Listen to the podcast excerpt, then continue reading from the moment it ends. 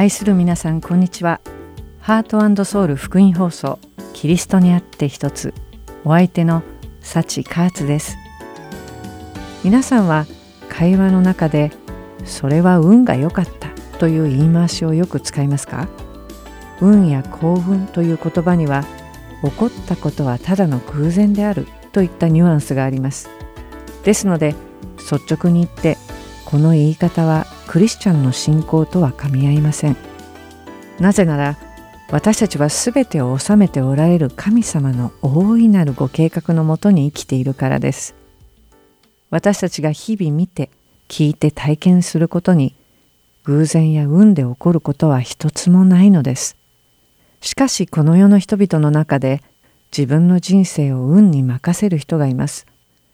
その良い例に多くの人たちが宝くじを買いに走ります。毎週宝くじを買っているというある人は、その週の宝くじを買うたびに、当たったらどんなに幸せになれるか想像します。まず何を買おうか、どこに行こうか、また賞金を誰と分かち合おうかと、一週間思い巡らすのです。とコメントしていました。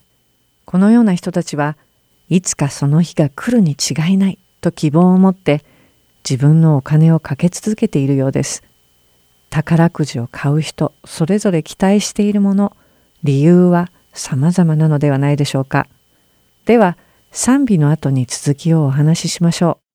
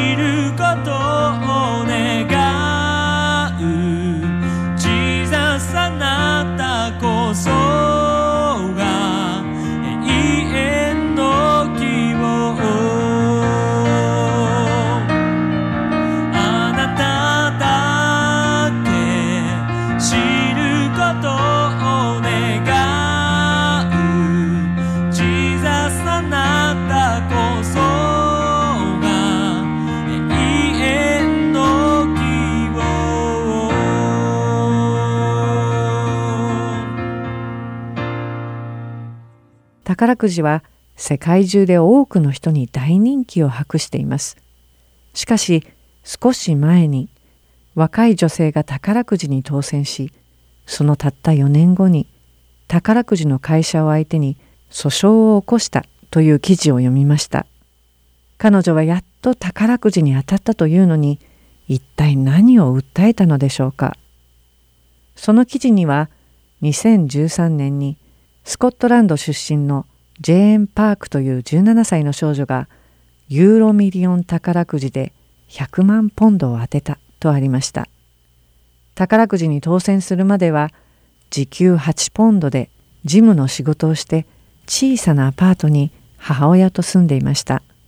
しかし当選した途端に彼女の生活はガラッと変わってしまいました。まず彼女は自分の顔を整形し包協手術も受けました。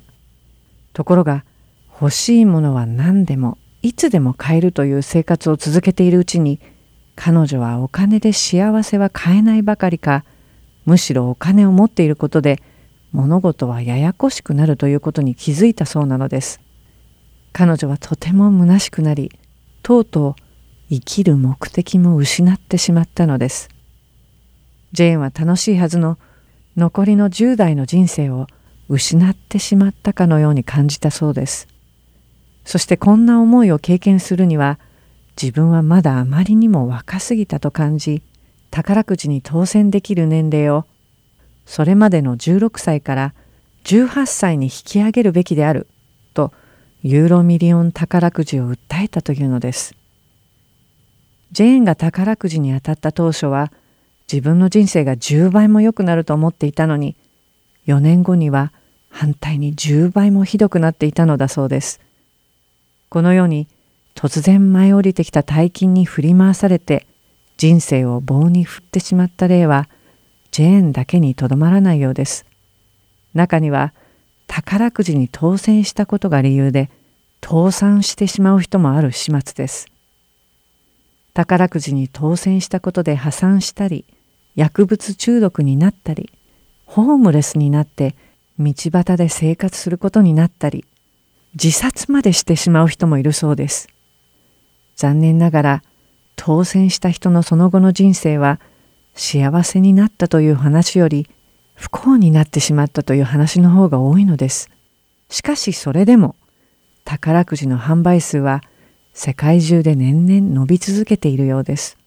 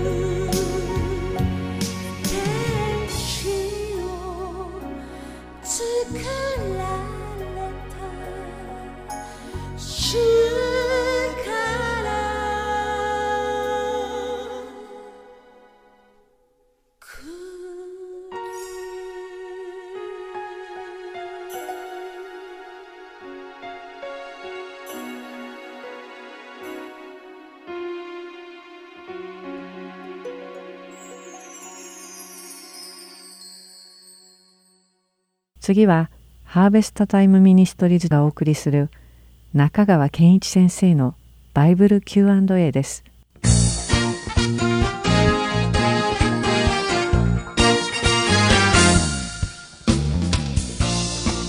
さあ今日の質問です。復活祭のことをなぜイースターと呼ぶのですか？またウサギやイースターエッグにどのような意味がありますか？はい。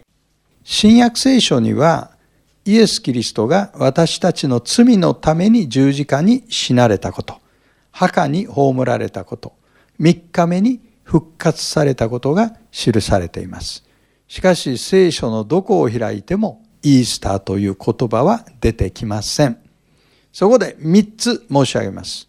1番目、イースターという言葉はゲルマン人の神話から出ている言葉です。春の女神の名前をエオストレって言うんです。スペルでは EOSTRE ですね。エオストレ、イースタとなってくるわけですが、この女神はいわゆる豊穣の神です。つまり豊かな実りをもたらす神で、ゲルマン人たちは春分の頃に春の到来を祝う祭りを行っていた。つまり、この女神を祝っていた、礼拝していたっていう言葉ですね。ですから、イースターという言葉は聖書から出てるわけではないんです。じゃあ問題は、この言葉を使っていいかどうかです。まあ、ハッピーイースターとか、イースターおめでとう。いろんなところで出てきます。これは、使っていいと思う人は使っていい。使うべきでないと思う人は使わない方がいい。つまり使っていいと思う人は長い歴史の中でこれはキリスト教的にもあがなわれている言葉だ。だからこの言葉でいいんだと思えばそれでいいんです。いや聖書ないから自分は使わないと思えばそれでいいんです。まあいわゆるグレーゾーンの話だと思いますね。2番目、ウサギやイースターエッグも聖書とは無関係です。ウサギは多産の動物です。ですから、豊穣の神、エオストレと関係があるわけですね。エオストレの地上での象徴なんです。シンボルなんです。そして、イースターエッグを運んでくるのがこのウサギです。卵もまた豊穣のシンボルです。いつからこれが始まったのか、16世紀から17世紀にかけて、カトリック教会がイースターをもっと楽しいものにしようというんで、この習慣を採用したわけですね。3番目に、聖書にない習慣を取り入れるかどうかは慎重に考えた方がいいです。復活祭の中心はイエス・キリストの復活です。それを理解した上で、ウサギやイースターエッグは単にゲーム的なもんなんだと言って採用するだけならば問題はないと思います。しかし一番の問題はいつの間にかそれが中心になってキリストの復活が影に隠れる。ちょうどクリスマスがキリストの降誕記念日なのにそれが忘れ去られていくのと同じようなことが起こるならば注意した方がいい。復活祭はキリストの復活を祝う日です。さらに言うならばクリスチャンにとっては毎日が復活祭です。アメン？はい、ありがとうございます。復活祭の中心はイエス・キリストの復活です。どうぞこの生きておられるイエス・キリストにあなたも出会ってください。次の質問は、処女降誕のメッセージで疑問に思ったことがあります。この方聞いていてくださるわけですね。マリアの卵子でイエス様が誕生したということですが、これは初めて聞いた説明です。マリアの卵子には罪の DNA はないのでしょうか？今までマリアのお腹を借りてイエス様がお生まれになったと納得していたのですが。はい。この考え方の一番の問題点は、ではイエスはどこから人間性を得たのか？という回答がないことですね。まあ、現代風に言うとこれは代理母ですよね。マリアは代理母であって、イエスの母ではないということになりますね。で、いつものように3つ申し上げますが、今日は聖書3箇所取り上げたいと思います。1番目が創世記3の15。2番目がルカ1の35の前半。そして3番目がルカ1の35の後半を取り上げたいと思います。さあ、創世記3の15、こう書かれてあります。私はお前と女との間に、またお前の子孫と女の子孫との間に敵意を置く。彼はお前の頭を踏み砕き、お前は彼のかかとに噛みつく。これはメシアとサタンから出てくるものとの葛藤についてこう書かれてあるわけですね。で、普通ユダヤ人が経図を書くときは男性中心です。しかしここでは女の子孫という言葉が出てきます。これはメシアの予言ですね。女の子孫とわざわざ言ってるのは、これは諸女降誕を予言した言葉です。そして女の子孫というのは女と生まれてくる子供との間の血縁関係を予言しています。それに対してお前の子孫という言葉が出てきますが、これは反キリストのことです。で、反キリストもまた通常の結婚関係を経ないで誕生するある人物です。その母親が処女か既婚の女性かはわかりません。でも、反キリストもまた通常の結婚関係を経ないで誕生する。こういう葛藤が予言されてあるわけですね。ですから、女の子孫という言葉から、諸女降誕というのは分かり、母と子の血縁関係が分かるということです。2番目、ルカ1の35の A です。前半。見つかいは答えていった。精霊があなたの上に臨み、糸高き方の力があなたを覆います。これはマリアに語られた言葉ですが、精霊があなたの上に臨むという言葉です。ギリシャ神話のような神と人との結婚物語ではないということがわかります。とっても単純に書かれてあります。そしてイエスがマリアから誕生する。イエスはマリアから人間性を得たんです。イエスは100%神であり、100%人であるということがここから出てくるわけです。3番目、ルカ1の35の B 後半ですね。それゆえ生まれるものは聖なるもの、神の子と呼ばれます。マリアの DNA の中には確かに罪の性質が宿っていました。マリアもアダムとエバの子孫です。しかし、精霊の働きによってそれが取り除かれる。精霊があなたの上に臨むってさっきありましたね。で、今見てるのはそれゆえですね。精霊の働きによってマリアの罪の性質がいわば遮断される。それゆえイエスは人間性を持ちながら聖なるものとして誕生されたということが言えるわけです。イエスはマリアから人間性を得ましたが罪の性質は引き継がなかった。これが聖書的メシア論ですね。次の質問は人はイエスが罪のために死んでくださったことを信じれば、復活を信じていなくても救われるのでしょうか？これは結局のところ、福音の内容とはどういうものであるかを問う質問ですね。実は、このテーマは今、アメリカのキリスト教会で大論争になってるんですね。で、それが日本にも影響してきてるっていうふうに考えられますね。いつものように3つ申し上げます。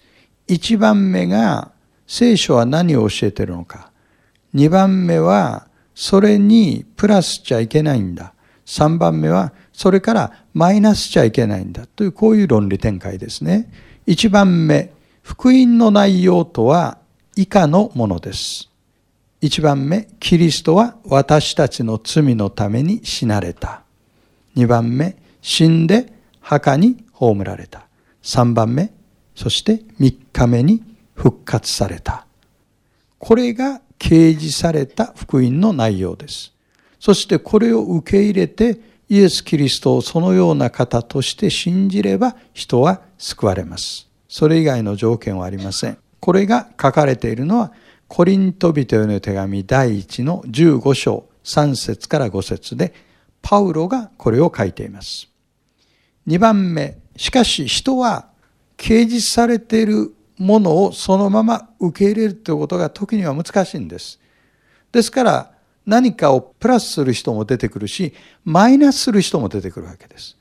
プラスする人、これは福音に何かを足してる人ですが、それをしてはなりません。これが2番目のポイント。福音に何かを足してはならない。じゃあ、どんなものをプラスするのか。例えば、洗礼です。洗礼を受けなければ救われないっていうのは、これはプラスしてるんです。あるいは、信じたことを人々の前に立って告白しなきゃいけないって、これもプラスしてるんです。ある場合は、悔い改めなきゃいけないって。罪人だから悔い改めができないから信じてるんでしょう。これはね、悔い改めという言葉を誤解してるんですね。悔い改めっていうのは、イエスが自分の救い主であるというふうに考え方を変えることを悔い改めっていうんですね。ですから、洗礼とか、公の場での告白とか、悔い改めとか、そういうものをプラスしてはならないっていうことですね。福音の3要素をそのまま受け取ればいいんです。3番目に、プラスしない人でも、福音から何かを引いてしまう人がいるんです。福音からしかし何かを引いてはならないんです。特に復活は信じるのが難しいから、それは福音から除外して、とりあえず十字架と墓に葬られたということを信じれば救われるというふうに教えたくなっちゃうんですが、しかし人が手を加えた途端にそれは福音ではなくなります。さらに今のアメリカの論争を見てると、引き算をし始めると最後はイエスが十字架についたということを知らなくても、イエスが助け主だ、救い主だ、イエス様って言っただけで救われるととこまで行っちゃうんですね。引き算をする結果は、福音の内容が全部消されて、そして感覚的な世界で救いを論じることになります。信じた人は霊的にキリストと共に死に、キリストと共に復活したんです。なぜそう言えるかというと、その人がキリストは十字架につき墓に葬られ、三日目によみがえられたと信じたから、私たちはキリストと共に死に、キリストと共に復活したということが言えるわけです。人は福音の三要素に足し算をしても、引き算をしてもいけないんです。これが神が掲示された福音です。この福音の三要素を受け入れている人は救われています。ではまた次の Q&A でお目にかかりましょう。ありがとうございました。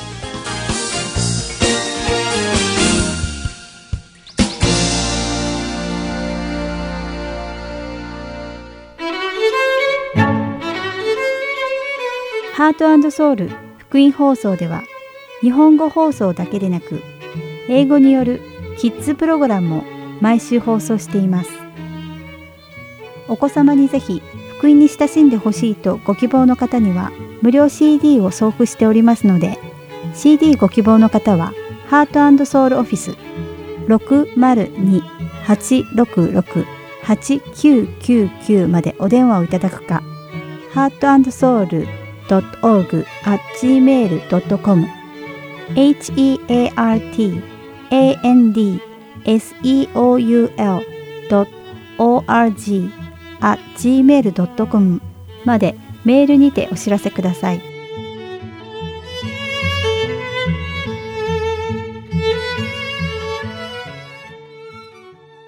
次は聖書を一緒に読みましょうをお聞きください。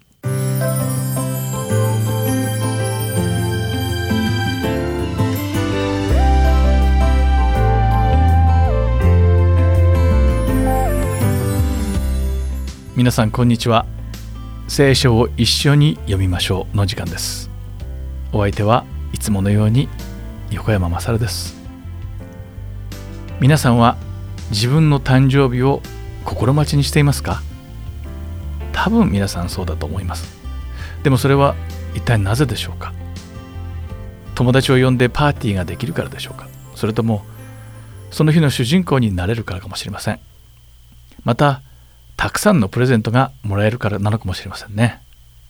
きっとこういった理由で全てが私たちを幸せな気分にしてくれるからなのでしょう。私も自分の誕生日をつい最近祝ってもらいました。そしてその時こんなことを考えました。誕生日に幸せを感じる理由はプレゼントをたくさんもらうからなのだろうかそれともプレゼントをくれる家族や友達の愛を感じることができるからだろうかと。皆さんはどうですか？実際のプレゼントが嬉しいのか？それともあなたと一緒に誕生日を祝ってくれることやプレゼントをもらうことで感じる人々の愛が嬉しいのでしょうか？私はこれは個人的にとても大事な質問だと思うのです。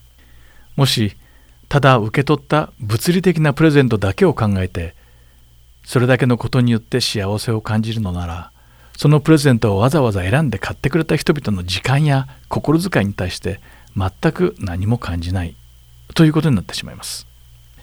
そしてそれは果たして正しいことなんでしょうか。もちろんそうではないと思います。私たちは受け取ったプレゼントそのものではなくその工程に費やした時間やお金そしてその心遣いにこそ感謝するべきなのだと思います。でも私たちはよくそうではなく物理的な品物に重きを置いてしまいがちです。この世に生きていらした頃イエス様は多くの贈り物をたくさんの人に与えてくださいました。ペテロには自分だけで漁をした時には何も取れなかったのにその網が破れるほどたくさんの魚を取らせてくださいました。また雷病にかかっていた人々を癒すというプレゼントも与えてくださいました。そればかりか全身麻痺の人をその友人が持っていた信仰心のためだけで癒されるということもなされました。しかしここでもっと大切なことを考えてみましょう。先ほど言ったように一体なぜイエス様はこのようなプレゼントを私たちにくださったんでしょうか。単に自分の病気が癒されただとかたくさんの魚が網にかかったという物理的なことだけに注目してしまいがちです。しかしイエス様はご自分が本当は誰であるのかを人々に理解してほしかったのだと思います。イエス様とは私たちを救ってくださるために天から下ってこられた方なのです。神様が約束された救い主であられるのです。イエス様は本当のご自分が誰であるのかを人々に与えてくださった賜物を通して示しておられたのです。しかし人々はもらったものにしか興味がなかったんです。だからこういった人々のもとを去って一人でお祈りになられていたんですね。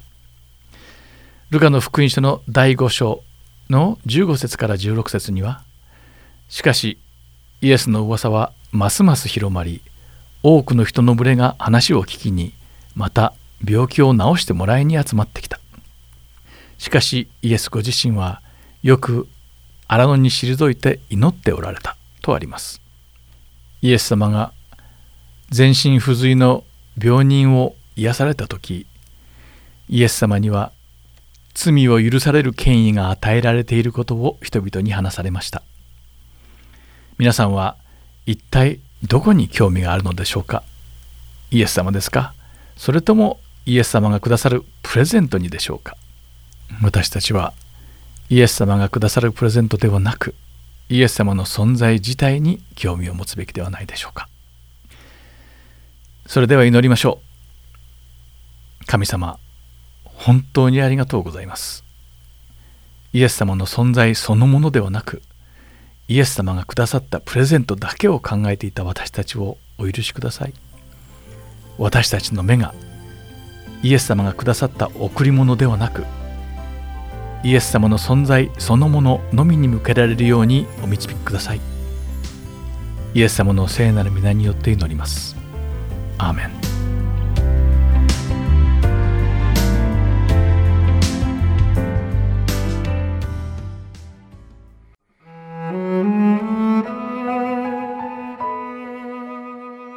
今週はルカの福音書第5章1節から26節をお読みいたします。群衆がイエスに押し迫るようにして神の言葉を聞いたとき、イエスはゲネサレ湖の岸辺に立っておられたが、岸辺に小舟が2艘あるのをご覧になった。漁師たちはその船から降りて網を洗っていた。イエスはそのうちの一つのシモンの持ち船に乗り、陸から少し漕ぎ出すように頼まれた。そしてイエスは座って船から群衆を教えられた。話が終わるとシモンに、深みに漕ぎ出して網を下ろして魚を取りなさいと言われた。すると、シモンが答えて言った。先生、私たちは夜通し働きましたが、何一つ取れませんでした。でも、お言葉通り網を下ろしてみましょう。そしてその通りにすると、たくさんの魚が入り、網は破れそうになった。そこで別の船にいた仲間の者たちに合図をして、助けに来てくれるように頼んだ。彼らがやってきて、そして魚を両方の船いっぱいに上げたところ、二艘とも沈みそうになった。これを見たシモン・ペテロはイエスの足元にひれ伏して、主よ、私のようなものから離れてください。私は罪深い人間ですから、と言った。それは大量のため、彼も一緒にいた皆の者もひどく驚いたからである。シモンの仲間であったゼベダイの子、ヤコブやヨハネも同じであった。イエスはシモンにこう言われた。怖がらなくてもよい。これからのち、あなたは人間を取るようになるのです。彼らは船を陸につけると何もかも捨ててイエスに従った。さて、イエスがある町におられた時、全身サラートの人がいた。イエスを見るとひれ伏してお願いした。主よ、お心一つで私を清くしていただきます。イエスは手を伸ばして彼に触り、私の心だ、清くなれ、と言われた。すると、すぐにそのサラートが消えた。イエスは彼にこう命じられた。誰にも話してはいけない。ただ、祭司のところに行って自分を見せなさい。そして、人々への証のため、モーセが命じたように、あなたの清めの供え物をしなさい。しかし、イエスの噂はますます広まり、多くの人の群れが話を聞きに、また病気を治してもらいに集まってきた。しかし、イエスご自身はよく荒野に退いて祈っておられた。ある日のこと、イエスが教えておられると、パリサイ人と立法の教師たちもそこに座っていた。彼らはガリラヤとユダヤとのすべての村々やエルサレムから来ていた。イエスは主の道からを持って病気を治しておられた。するとそこに男たちが中部を患っている人を床のままで運んできた。そして何とかして家の中に運び込みイエスの前に置こうとしていた。しかし大勢人がいてどうにも病人を運び込む方法が見つからないので屋上に登って屋根の瓦を剥がしそこから彼の寝床をちょうど人々の真ん中のイエスの前に吊り下ろした。彼らの信仰を見て、イエスは、友よ、あなたの罪は許されました、と言われた。ところが、立法学者パリサイ人たちは、理屈を言い始めた。神を汚すことを言うこの人は一体何者だ？神の他に誰が罪を許すことができよう？その理屈を見抜いておられたイエスは、彼らに言われた。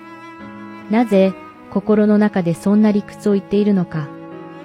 あなたの罪は許されたというのと、起きて歩けというのと、どちらが優しいか。人の子が地上で罪を許す権威を持っていることをあなた方に悟らせるために、と言って中部の人に、あなたに命じる、起きなさい。寝床を畳んで家に帰りなさいと言われた。すると彼は立ちどころに人々の前で立ち上がり、寝ていた床を畳んで、神を崇めながら自分の家に帰った。人々は皆ひどく驚き、神を崇め、恐れに満たされ、私たちは今日驚くべきことを見たと言った。今週はルカによる福音書第5章1節から26節をお読みいたしました。ではまた来週。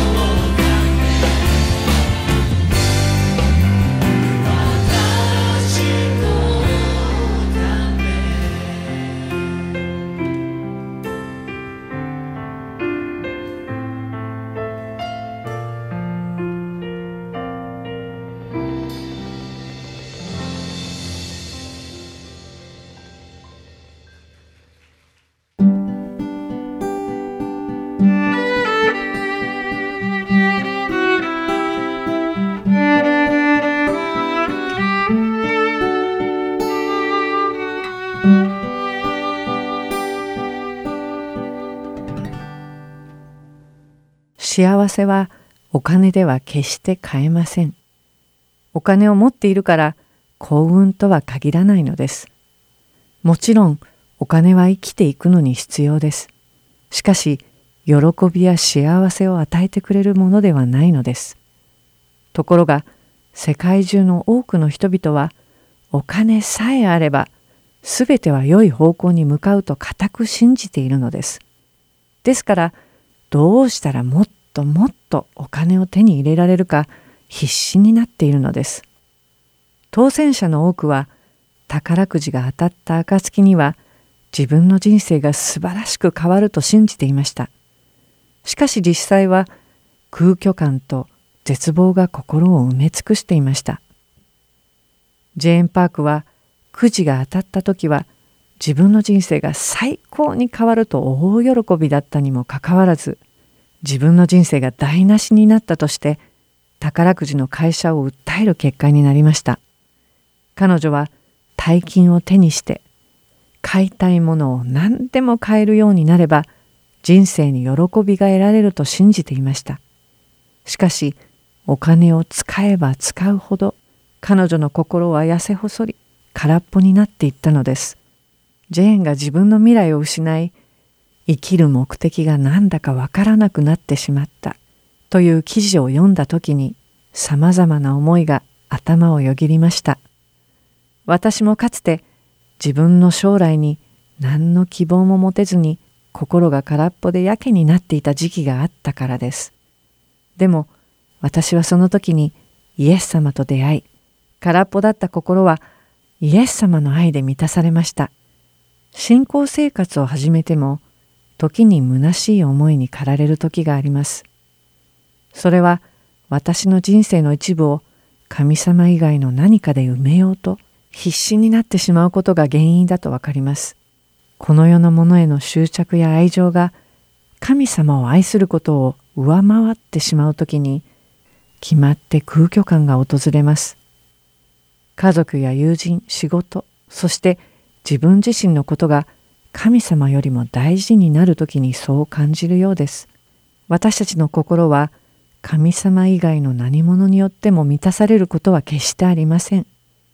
今の人生に満足していないのなら、それは私たちの心が神様ではなく、心配事やこの世のことでいっぱいになっているからなのです。ですから、私たちは自分の心を神様以外のもので満たそうとするのをやめるべきなのです。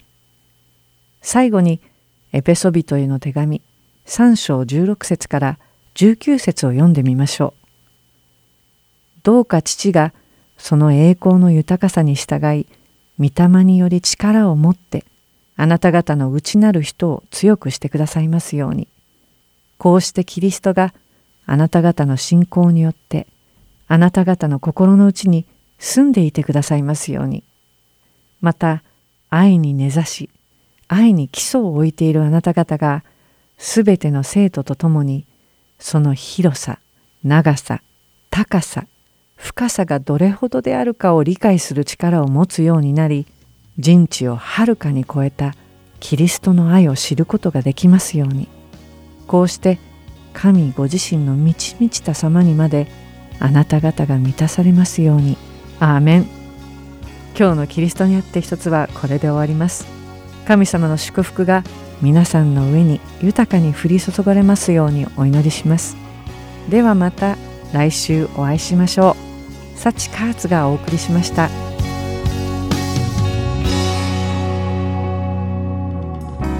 の地に向かう父の御心がなされるよう祈ります。